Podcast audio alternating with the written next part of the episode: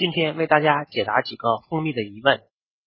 有人说深色蜜的浓度看上去好像高些，质量是否比浅色蜜要好呢？蜂蜜的色泽差别和蜜源种类有关，如槐花蜜、荆条蜜、杏花蜜的颜色较浅，清香不腻；荞麦蜜、枣花蜜则较为浓厚、粘稠，颜色的深浅和质量无关。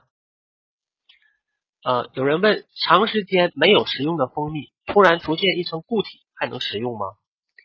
蜂蜜的存放最好不要时间过长，并且要在阴凉处。出现的固体很可能是结晶，特别是油菜花蜜、葵花蜜、荆条蜜这类葡萄糖相对含量高，出现结晶是很正常的现象。呃，第三个问题是，经常喝蜂蜜会发胖吗？另外，蜂蜜这么甜，小孩子喝后。会不会伤害牙齿？呃，蜂蜜中的主要成分是葡萄糖和果糖，占到了百分之六十五至百分之八十，而蔗糖的成分呢却不到百分之五。而引发肥胖和牙齿不好的物质又是蔗糖。蜜蜂蜜中的葡萄糖和果糖可被人体直接吸收，而且经常吃蜂蜜呢会对口腔保健大有好处。